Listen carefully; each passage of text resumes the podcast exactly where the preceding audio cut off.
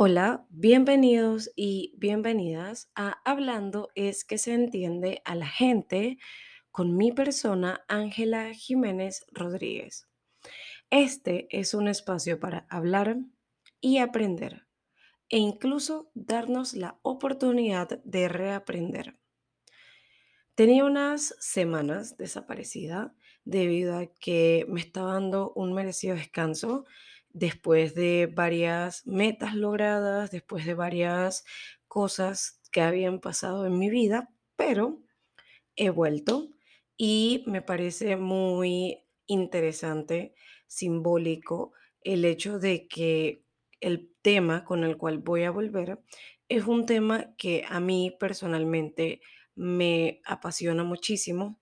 Es un tema que es constantemente eh, motivo de tabú, es motivo de mitos, es motivo de estigmas, cuando en realidad no debería ser eso. El tema del cual vamos a hablar hoy en este capítulo del podcast es sobre el suicidio, debido a que este mes es el mes de la prevención del suicidio y el viernes 10 de septiembre es el día de la prevención del suicidio. El suicidio es un tema sumamente amplio. Es un tema que tiene muchas aristas y del cual debemos conocer. Quiero comenzar este podcast hablando sobre terminología, porque muchas veces, debido a la desinformación, decimos o utilizamos palabras o frases que no son las más correctas y que lo que logran es estigmatizar aún más todo lo que rodea al suicidio. Entonces vamos a definir tres términos.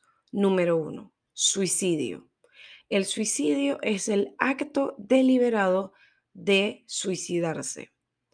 Cuando una persona comete un suicidio, no se dice se suicidó, sino que murió por suicidio. Segundo término, conducta suicida. La conducta suicida se refiere a una variedad de comportamientos que incluyen pensar en el suicidio, es decir, tener ideación suicida, planificar el suicidio, hacer un intento de suicidio o el suicidio en sí. Y el tercer término es intento suicida.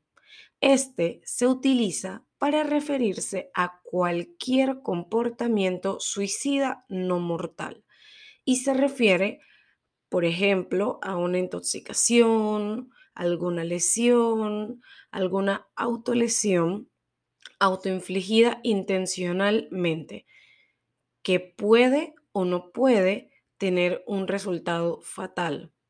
Ojo, con resultado fatal no siempre nos referimos a la muerte, sino también a alguna secuela o crónica o aguda del intento suicida. Entonces, ahora, conociendo un poco más sobre esto en la muestra panameña, es decir, en nuestra población, me gustaría brindarles unos datos sobre el tema del suicidio en Panamá.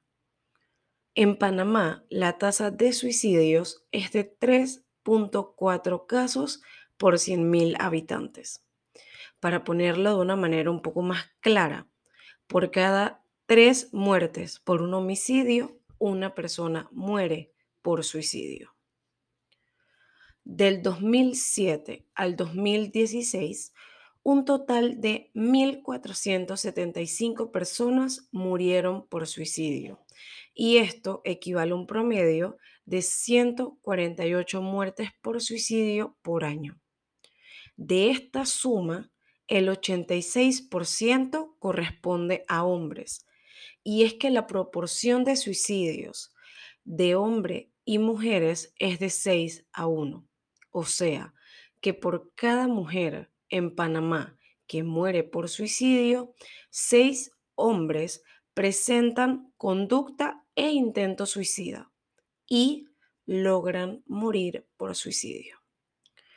Las tres provincias que mayor incidencia tienen en muertes por suicidio son Los Santos, no me buglé y bocas del toro. Y hay métodos más usados, que son métodos más letales, como lo son el uso de armas de fuego o el ahorcamiento. Se podrán preguntar, ¿y por qué los hombres, entre comillas, tienen más éxitos que las mujeres al momento de hacer un intento suicida? Y esta pregunta se responde con que los hombres utilizan métodos más letales al intentar eh, una muerte por suicidio. Por eso es que mueren más hombres que mujeres. Y una vez hemos podido tener estas cifras y tener también terminologías correctas, me gustaría eh, señalar otros datos que debemos saber sobre el suicidio. Y es que, por ejemplo, este representa un grave problema de salud pública. Sin embargo, y quiero que esto quede muy, muy resaltado, el suicidio es prevenible. El suicidio tiene señales y eso es algo, a mi parecer, positivo, porque significa que la comunidad, la familia, los amigos e incluso la misma persona hay que hacer ahí. Podemos trabajar en prevenir el suicidio. Y no nos confiemos en que el suicidio solamente sucede en cierto tipo de edad, porque la realidad es que se puede producir en cualquier edad. Sin embargo, hasta este año, el suicidio es la segunda causa principal de defunción en el grupo de entre 15 a 29 años a lo largo de todo el mundo. Hay distintos factores de riesgo ante el suicidio, como lo son cultural, como estigma, humillación o vergüenza, o la creencia cultural de que el suicidio es un acto noble, factores de riesgo biológicos, como lo son antecedentes médicos familiares, uso de drogas, eh, trastornos mentales e incluso factores de riesgo ambientales, como lo son las vivencias de eventos traumáticos o condiciones económicas negativas, eh, entre otras cosas. Pero lo importante es saber también que hay factores de protección ante el suicidio. Y estos factores de protección son psicológicos, como por ejemplo desarrollar habilidades en el manejo y solución de conflictos, contar con redes de apoyo, el poder identificar exitosamente nuestras fortalezas individuales, culturales, como que hayan prácticas, actividades, creencias que apoyen la autopreservación, eliminar el estigma del sufrimiento psicológico ayuda a quitarle el tabú, a hablar sobre suicidio, a hablar sobre desesperanza, a hablar sobre sentirse, por ejemplo, como una carga. Y esto ayuda, nos ayuda a nosotros a ayudar a los demás. Incluso hay factores de protección demográficos, como lo son el apoyo social, la gubernamentalidad y la comunidad. Actualmente en Panamá contamos con una ley que se vincula con el tema de suicidio. Sin embargo, esta ley, aunque fue aprobada, no ha sido puesta en práctica por los entes que deberían hacerlo. Entonces, ¿cómo podemos combatir el estigma y el tabú sobre el suicidio? Primero que todo, y lo más importante, teniendo una comunicación abierta sobre este. Hablar sobre suicidio no va a hacer que suban los casos de suicidio si hablamos de este de una manera informativa y científica. Normalizar el hecho de tener, por ejemplo, ideaciones suicidas. ¿Por qué? Porque el normalizar esto hace que no nos escandalicemos cuando alguien cercano a nosotros nos comenta que está teniendo ideaciones suicidas. Y de esa manera podemos apoyar a esa persona, haciéndole saber que no está solo, haciéndole saber que su dolor es válido y que puede tener solución dándole apoyo a quien los necesite, brindándole nuestra comprensión y si tenemos herramientas atenuando la vergüenza, dejando de lado el hecho de juzgar a quienes comentan haber tenido un intento suicida, tener ideas suicidas, ¿verdad? Y no cargar de estigma a la familia de las personas que fallecen por suicidio y están cargando con ese sufrimiento de haber perdido a un ser querido.